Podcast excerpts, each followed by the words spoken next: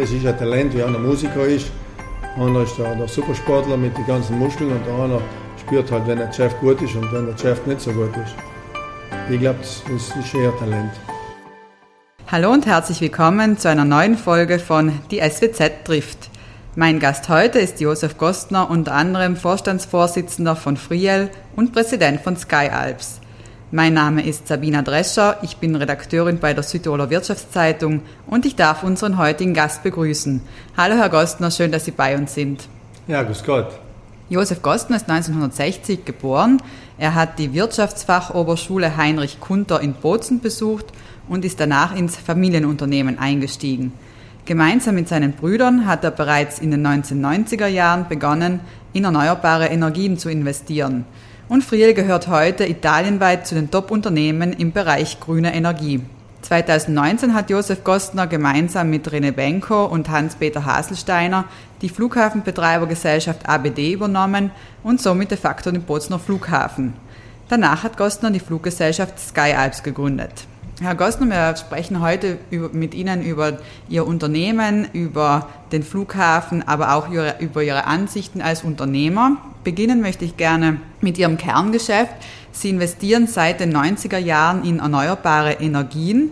Würden Sie sich als Visionär bezeichnen? Also Visionär glaube ich eher nicht.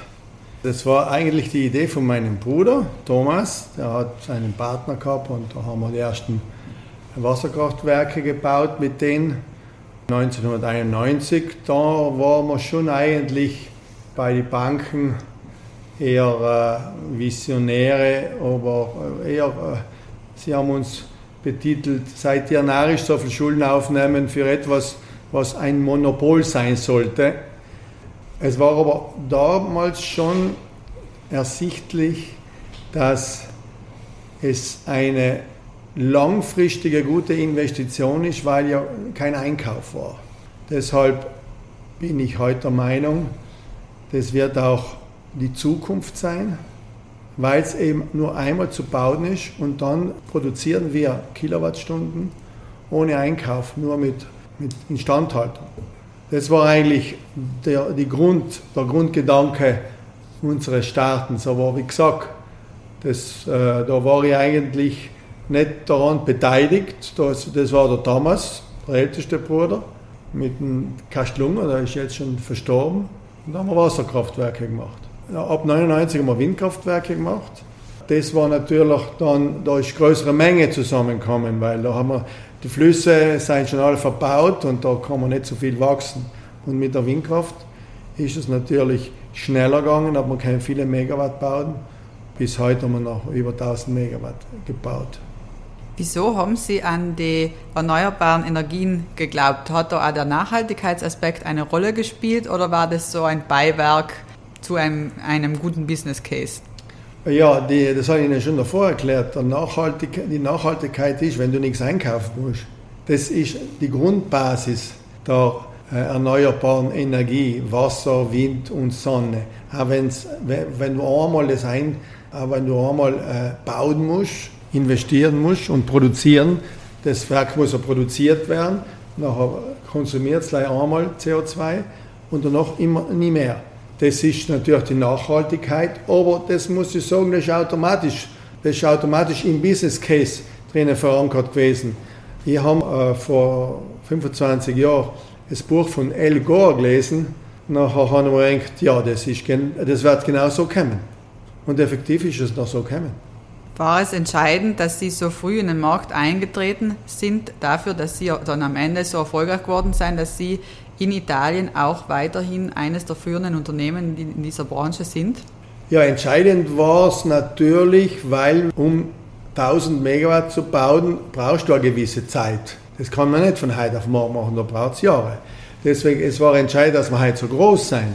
Aber man kann das zu jeder Zeit heute auch starten. Braucht halt die unternehmerische Fähigkeit, Talentfähigkeit, um das zu unternehmen. Darüber werden wir später noch genauer sprechen. Zunächst hätte ich eine Frage zu Ihrem Umsatz bzw. Gewinn. Wie kommt es, dass Friel im Verhältnis zum Umsatz deutlich größere Gewinne einführt als Alperia? Ja, das ist, glaube ich, weil Alperia viel mehr Angestellte hat wie wir gell? und auch im Stromverkauf tätig sind. Wir, machen, wir produzieren nur grüne Energie und deswegen haben wir wenig Angestellte und äh, in Proportion mehr Gewinn. Ja. Einerseits wird von Klimawende gesprochen, andererseits klagen Betreiber von Windparks über Bürokratie, endlose Genehmigungswege und Widerstand. Die Regierung hat Beschleunigung versprochen. Wie erleben Sie diese Situation? Ja, die Beschleunigung ist im Kommen. Ja, sie genehmigen uns jetzt mehr Windparks. Natürlich die Lobby, die ENI und, und die Petroleum-Lobby ist noch sehr stark. Der ist noch immer vorhanden. Überhaupt jetzt, wo der Preis so hoch ist, wollen sie alle Gewinne machen. Aber sie haben jetzt schon verstanden, dass die Zukunft hundertprozentig die grüne Energie ist, und zwar Sonne- und Windkraft. Geothermie ist jetzt auch sehr positiv, aber die große, die große Menge macht man mit Sonnenkraft und mit Windkraft. Welches Potenzial gäbe es in Südtirol im Hinblick auf die Windkraft? Ja, Windkraft ist in Südtirol nicht so stark. Können wir halt drei, vier Parks machen, aber äh, Südtirol hat ja 150 Prozent erneuerbare Energie, deswegen man müsste die vielleicht ummünzen in mobiler Energie, in Elektroautos und das ein bisschen forcieren, dass eben die ganzen Autos nur mehr mit Batterie fahren und die Busse und der Strom, der Zug fährt sowieso mit Batterie und das also mit unserem Strom gespeist werden sollte, dann hätten wir ein äh, CO2-neutrales Land. Das haben wir ja heute schon, außer die Autos. Deshalb, da müssen wir es nicht viel erfinden, sondern die Umsetzung der Mobilität steht an. Kürzlich wurden ja Sonderausgaben auf außerordentliche Gewinne von Energieunternehmen eingeführt. Wie viel kostet sie das? Ja, das kostet uns schon was. Bis jetzt ungefähr 50 Millionen sind die Steuern.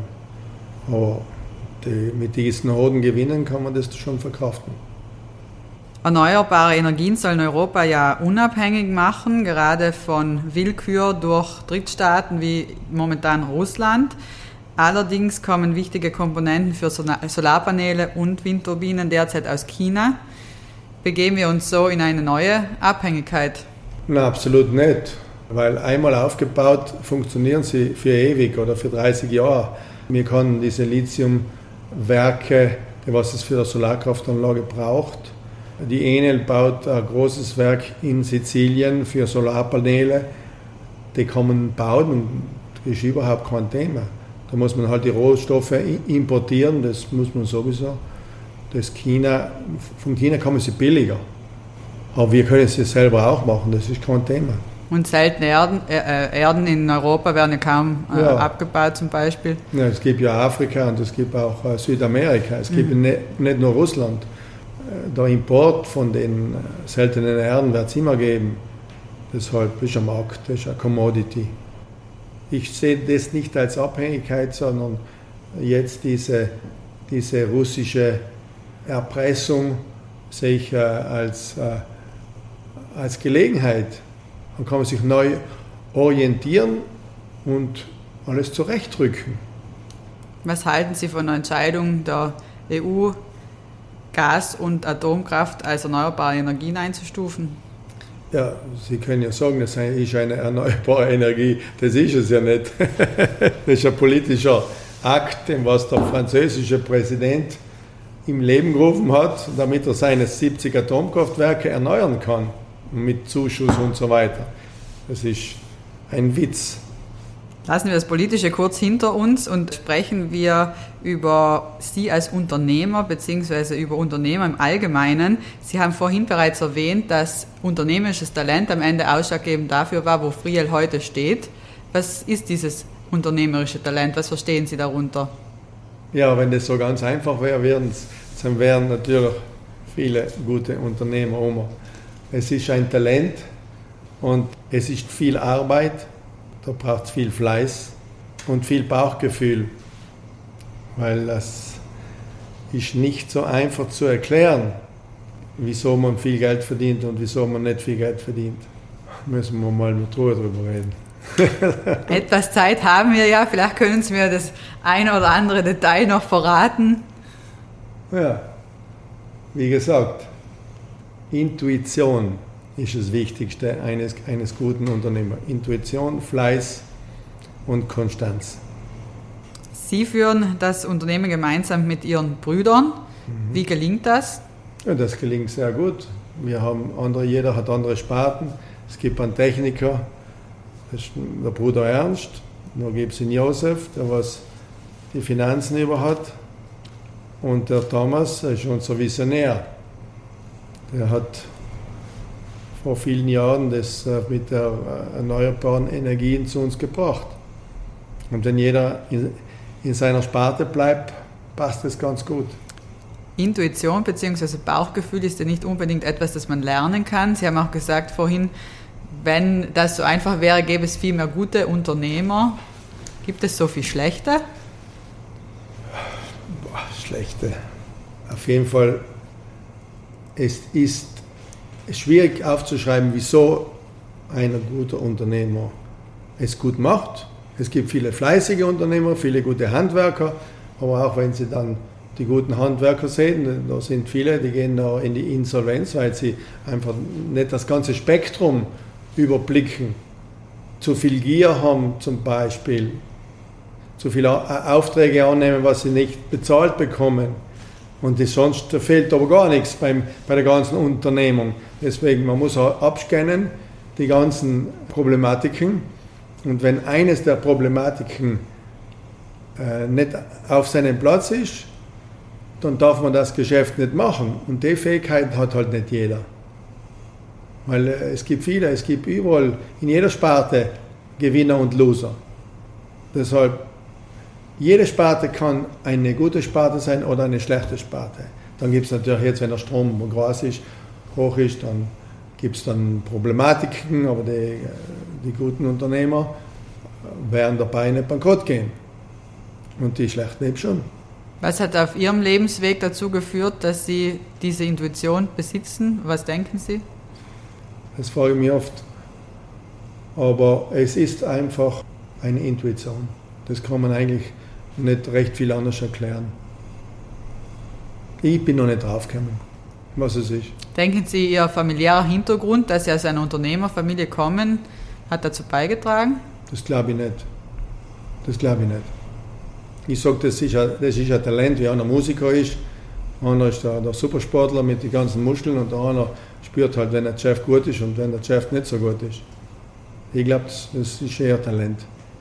Heute gelten Sie als reich oder als einer der reichsten Südtiroler. Sehen Sie das auch so? Ja, das Geld ist so sehr virtuell. Das, das ist halt so meine, äh, meine Gedankens, mein Gedankensweg.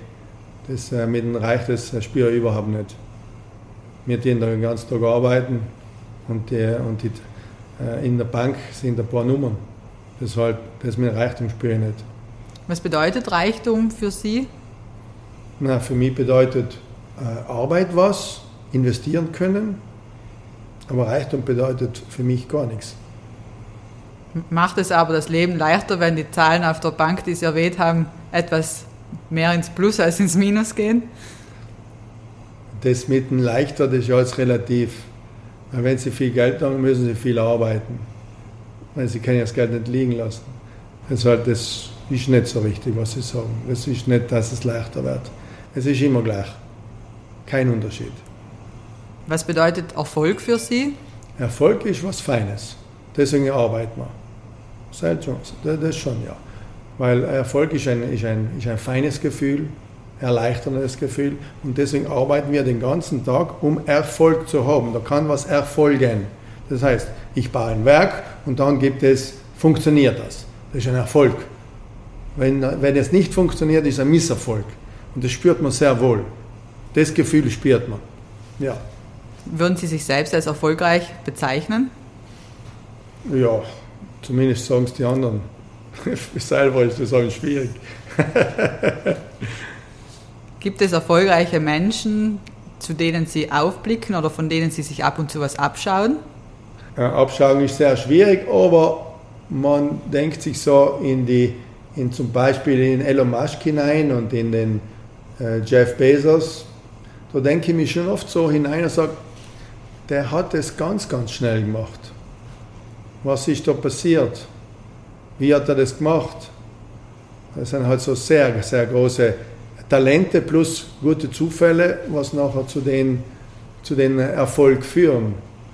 Das ist wiederum ein Geschenk Gottes, wenn man, oder ein Talent, das ist ein Talent eben, das was, was die Leute haben und die haben andere Voraussetzungen, weil in Amerika kann man viel, viel schneller wachsen, weil äh, da ist das Land ist einfach viel größer. Du kriegst alle Genehmigungen sofort. Du musst leider die Strategie richtig haben und dann, und dann kannst du deine Unternehmung tätigen. Bei uns bis die Unternehmung tätig ist, sind andere Diskussionen. Die Genehmigungsverfahren und Banken und hin und her. In Amerika geht es alles viel schneller. Oft wird ja auch gesagt, dass diese Kultur des Scheiterns in Amerika dazu beiträgt, dass sich die Leute mehr getrauen. Denken Sie das auch?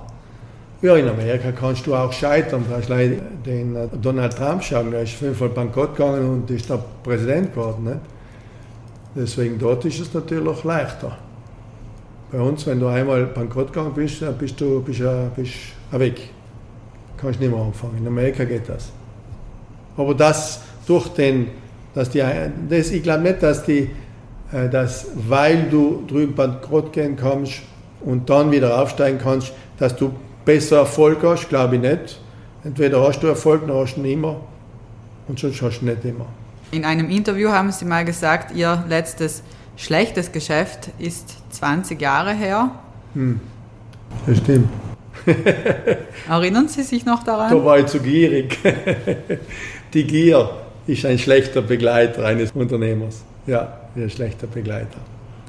War das dann das Learning, das Sie daraus gezogen haben? Ja, wenn man, dann, wenn man älter wird, dann, dann sollte man die gleichen Fehler nicht mehr machen. Absolut. Das stimmt, ja.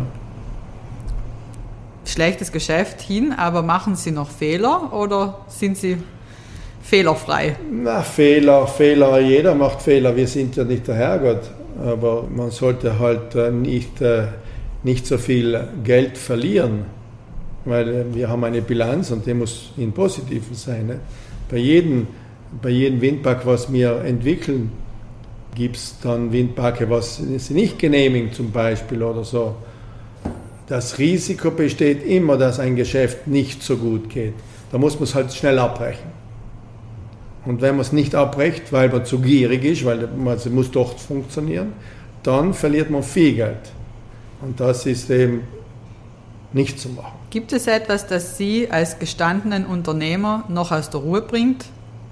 Ja, mal lang nichts mehr. Na, eigentlich bin ich eigentlich recht nicht sensibel da und so Streit haben oder da, damit ich mich aus der Ruhe bringen lasse. Oder wo Sie nervös werden oder wo Sie na, denken, oh Gott. Nein, es geht eigentlich recht bin recht ruhig. Gelingt es Ihnen auch mal komplett abzuschalten und das Geschäftliche total außen vor zu lassen? Ja, wahrscheinlich von 12 bis 6 Uhr in der Früh, wenn ich tief schlafe. Dann, dann, dann denke ich nicht auf den Geschäften. Schon, schon stimmer. Und träumen? Nein, nein, beim Schlafen ist es mit diesen Strompreisen schlaft man gut. ja. Ich schlafe schon gut, muss ich sagen. Sonst ist der Kopf immer voll beim Unternehmen. Ja, man denkt halt, so, das ist so eine Sucht. Leider. Das ist eine Sucht. Machen Sie trotzdem Dinge, um den Kopf ein wenig frei zu bekommen? Natürlich, Sie müssen äh, sporteln. Sporteln ist, äh, wenn Sie äh, zum Beispiel Paddel spielen oder Golf spielen, dann können Sie nicht auf sich auf eine Sache konzentrieren. Und das ist schon eine super Ablenkung. Wie viel Freizeit haben Sie überhaupt, wenn Sie so beschäftigt sind mit Ihren ja. Geschäften? Freizeit habe ich sehr viel. In der Freizeit denkt man ja auch, was kann man machen und was kann man nicht machen. Weil ich bin ja heutzutage mit diesem Telefon, ist man ja praktisch nur mehr, nicht mehr im Büro. Das ist ja eine Seltenheit, wenn wir uns da treffen. Deshalb, eigentlich Freizeit hat man sehr, sehr viel. Aber in der Freizeit hat man, ist man ja auch kontrolliert mit dem Telefon. Man, man kann mich erreichen und ich kann telefonieren. Deshalb äh, die Freizeit ist auch eine Arbeitszeit geworden. Außer man bewegt sich und man kann den Telefon nicht mitnehmen. Dann ist man ganz frei. Dann denkt man auch nicht nach, aber sonst ist man immer ein bisschen gefesselt. Schaltet Sie Ihr Handy auch ab und zu mal aus? Nein, nie. Auch die Nacht nicht. Ich habe acht Kinder und deshalb ist ganz gut, wenn man das Telefon anlässt. Und das wird schon von mir so ein Tick sein. Man sollte schon ein bisschen ausschalten. Ist aber nicht bei mir.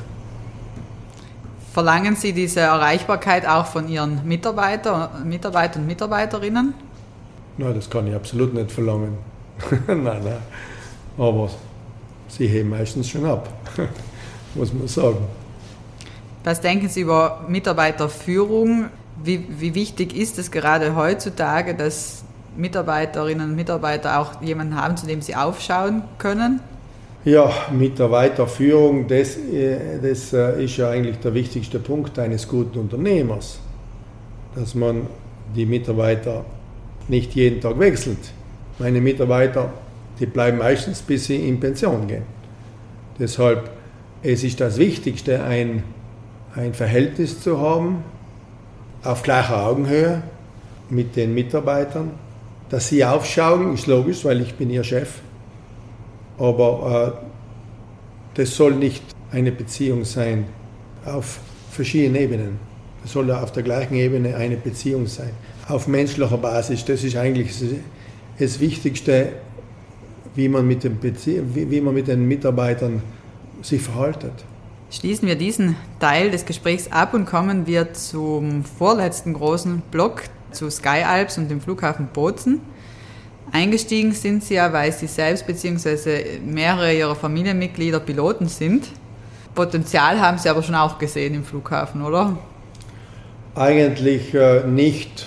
Die Idee von der Fluglinie ist mir schon erst später gekommen, weil äh, der Flugplatz kann ja nicht immer verlieren wir haben zwei Möglichkeiten gehabt. Entweder schließt man den Flugplatz und macht nur einen VIP-Flughafen, wo sie mit den Privatjets landen und der Aero Club, dann hätte man auch weniger Angestellte haben müssen. Jetzt haben wir mit der Fluglinie schon über 100 Beschäftigte. Es war eigentlich recht einfach. Wir haben dann Richtung Österreich geschaut und haben gesehen, wie die machen eine Million Passagiere und der Flughafen geht ganz gut und wir haben das schönere Land mit dem besseren Essen und mehr Touristen. Deshalb geht das bei uns auch. Natürlich müssen wir nicht eine Million haben, aber äh, wir haben gesehen, das Potenzial ist da. Und dann habe ich gesagt, dann kaufen wir uns halt den Flieger und machen die Fluglinie. Und die funktioniert gut. Wie geht dieses Konzept Fluglinie zusammen mit dem Kerngeschäft von Friel, äh, erneuerbarer Energie. Also das eine sehr im Feld der Nachhaltigkeit verankert, das andere durchaus in der Kritik. Unser Flieger konsumiert 30 Prozent weniger wie die, die großen Jets. Das Langzeitziel ist sicher mit elektrischen Fliegern zu fliegen. Das ist jetzt eine Brückentechnologie von der Nachhaltigkeit. Wenn Sie das in unseren Konzern hineingeben, dann äh, sind wir sehr nachhaltig, weil wir geben über zwei, zwei Millionen Leute äh, grünen Strom und das, was wir da Kerosin verfliegen, ist nicht so viel im, in der ganzen Bilanz. Sie betonen ja immer wieder, dass Sie sehr stark an die Elektrifizierung des Flugverkehrs glauben. Ja, natürlich. Wie genau kann man sich das als Außenstehender vorstellen? Das ist genau das gleiche wie mit dem Elektroauto. Vor zehn Jahren nicht vor zehn Jahren. Vor fünf Jahren bin ich mit meinem Tesla gefahren, haben sie mir alle angeschaut, wie ein, nicht wie ein Visionär, sondern wie ein, äh, wie ein Extraterrestre. Der hat ein Elektroauto. Es ist das Einfachste, was es gibt. Sie brauchen zu, zu keiner Tankstelle mehr fahren. Und das funktioniert bestens. Es ist nur die, die Frage, wie schnell werden die Batterien entwickelt, dass die Regionalflieger mit Elektrobatterien fliegen können oder mit Wasserstoff. Wasserstoff ist eine Brückentechnologie, äh, der was sehr gut ist, aber sie müssen noch die Umwandlung vom Strom in Wasserstoff besser machen. Gibt es jetzt schon eigentlich ein neue Systeme, wo sie nur 2% verlieren statt 60%. Und wenn das einschlägt, dann werden wahrscheinlich die Autos und die Flieger alle mit Wasserstoff fahren, weil es noch einfacher ist. Von welchem Zeithorizont gehen Sie da aus? Ich gehe davon aus, dass es in zehn Jahren die Technologien alle absolut äh, nicht gleich existieren, sondern sie funktionieren. Wie kamen Sie eigentlich mit ähm, Benko und Haselsteiner ins Geschäft? Wie läuft sowas ab? Ja, sie haben mich telefoniert, ich soll den Flughafen mit ihnen kaufen, weil sie haben einen Arbeiter gebraucht. Und ich bin der Arbeiter. Schon nur so ein Witz, aber halt. Es war eigentlich der Haselsteiner, was äh, so unbedingt wollte, dass wir das machen. Ich wollte es eigentlich nicht, aber er hat mich überzeugt, dass man das sollte machen. Also wickelt man so ein Geschäft übers Telefon ab? Na, wir haben uns schon einmal getroffen, eine halbe Stunde. In einer halben Stunde ist dann alles. Ja, ja, das war nicht so arg. Das war nicht ein großes Geschäft. Die Herrschaft machen größere Geschäfte. Wie oft hören Sie oder sehen Sie die beiden heute? Nicht so oft, aber wie gesagt, das ist schon kein großes Geschäft für Sie. Verschiedene Airlines haben sich ja schon in Bozen versucht. Sky Alps probiert es mit einem neuen Geschäftsmodell und fliegt vorwiegend Touristen. Wie sind Sie mit den bisherigen Ergebnissen zufrieden? Beziehungsweise Sie haben schon äh, erwähnt, dass Sie zufrieden sind. Wie sehr? Wie sehr? Wir fliegen jetzt seit zwölf Monaten. Wenn Sie ein Geschäft aufmachen, dann werden Sie in zwölf Monaten die ersten Zahlen haben und sehen, ob das überhaupt funktioniert. Und ich kann bestätigen, es funktioniert. Aber da ist noch viel Aufbau dahinter und äh, Zukunft, zum Beispiel Bozen Rom, haben wir noch nicht aktiviert. Deshalb, äh, es, wird, es wird sicher sehr gut gehen. Wir müssen das aus, auf, ausbauen und mehr Flieger und mehr Destinationen von Deutschland herein. Die Urlaubsflüge gehen sehr gut. Da muss man auch noch ausbauen, weil das ist erst der Anfang. Was ist Ihre Vorstellung, in welcher Größenordnung wird man sich da irgendwann bewegen? Das weiß man nicht. das weiß man nicht. Aber es werden schon einige Flüge sein, aber die Flüge hört man eigentlich gar nicht. Haben Sie unseren Flieger schon, schon einmal ge gehört? Tatsächlich äh, nicht. Eben. die meisten, was ich frage, hm, fliegt ihr schon oder was? Ich höre keinen Flieger. Deshalb, diese Flieger hört man nicht, interessanterweise. Momentan gibt es europaweit ja einige Probleme im Flugverkehr. Inwiefern spüren Sie das? Ja, äh, also Probleme gibt es, äh, weil Sie keine, äh, keine Angestellten finden. Das ist das Problem, weil in der Pandemie haben Sie sie alle heimgeschickt. Da sind sie zu Hause geblieben, da haben sie gesehen, ja, ohne Arbeit geht es auch. Wer will noch arbeiten? Also wir haben ein massives Problem in Europa. Wir, wir haben 1,5 äh, Millionen vakante Stellen in der Arbeitswelt und bis 2030 sollen es 5 Millionen werden. Die Situation wird wahrscheinlich nicht besser werden. Sind Sie betroffen? Ja, eigentlich weniger. Wir haben ja nur 100 Angestellte, aber wenn Sie so Lufthansa sehen, die haben ja Hunderttausende von Leuten und die haben sie ja viele heimgeschickt. Die haben ja, sind ja fast bankrott gegangen. Und das ist das Problem. Das ist das Problem die Kontinuität, weil wenn du immer arbeitest, dann ist ja schön, dann arbeiten wir weiter.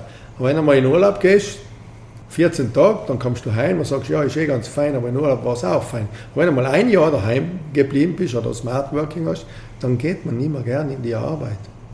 Ins Büro, weil daheim geht es ja auch. Und wir sind da jetzt auf den Punkt. Und das Gleiche ist bei den Ausländern, was zu uns kommen, arbeiten. Die sind ja nicht mehr gekommen, die haben sie nicht mehr hereingelassen, da war ja Pandemie. Jetzt sind sie zu Hause, in Rumänien, in Polen, und die wollen jetzt nicht mehr her. Jetzt haben wir ein Problem. Wir haben keine Arbeiter mehr. Wie kann das weitergehen? Das schaue ich mir noch an. Das führt mich zum letzten Themenblock, ein kleinerer, zum Standort Südtirol. Sie haben ein großes Thema bereits angesprochen, der Mangel an Mitarbeiterinnen und Mitarbeitern, an Fachkräften. Sie sagen, Sie schauen sich das noch an.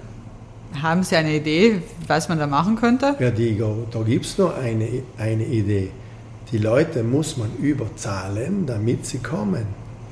Das geht nur mehr über einen hohen, hohen Gehalt. Ich glaube, das ist die einzige Lösung. Wie in der Schweiz oder in Finnland, da, da kostet die Stunde 80 Euro. Dann werden sie arbeiten kommen. Sonst werden sie nicht mehr arbeiten, die Leute. Es wird alles teurer werden. Wenn es um den Standort Südtirol geht, werden häufig auch die Wohnungen oder die Wohnsituation angeführt. Es ist ja das Wohnen durchaus nicht für jeden erschwinglich. Ja, aber da sind wir noch, noch heilig. Gehen Sie mal nach München hinaus. Da kostet ja dreimal so viel alles. Wir sind gewohnt, alles fast geschenkt zu haben. Das geht nicht mehr. Das ist vorbei. Es wird teurer. Inflation, Gehälter, Wohnungen, es wird alles teurer. Sonst wird das nicht funktionieren.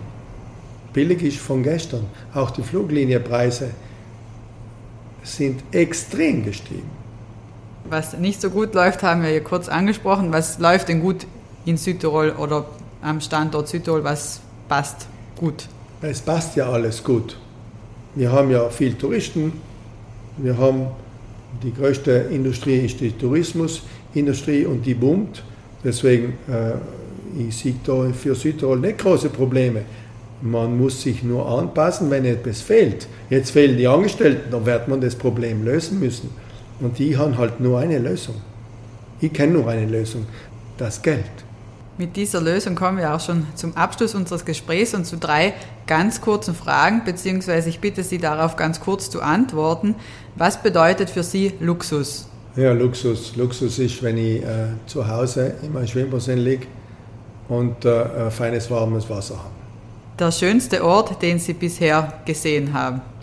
Ja, die schönsten die schönen Orte, wenn ich äh, den Hubschrauber in einem verlassenen Talland hat Südtirol wunderschöne Orte. Nicht nur Südtirol, auch in Belluna und, und überall miteinander. Die, Alpen, die Alpengegenden sind wunderschön, wenn man, wenn man in den verlassenen Plätzen landet. Sie haben einen Wunsch an Südtirols Politik frei. Wie lautet er? Ich möchte dazu sagen, Sie möchten ein bisschen mehr wirtschaftlich denken und die äh, Nein-Politik ein bisschen zurückschrauben. Herzlichen Dank, Herr Gostner, und weiterhin alles Gute. Ja, bitte, bitte. Danke auch an alle, die uns zugehört haben. Wir ja. freuen uns, wenn Sie auch beim nächsten Mal wieder mit dabei sind. Und für alle, die in der Zwischenzeit Lust auf mehr Interviews und Berichte aus Südtirols Wirtschaft und Politik haben, gibt es jeden Freitag eine druckfrische SWZ. Oder besuchen Sie uns online unter www.swz.it. Bis zum nächsten Mal, machen Sie es gut.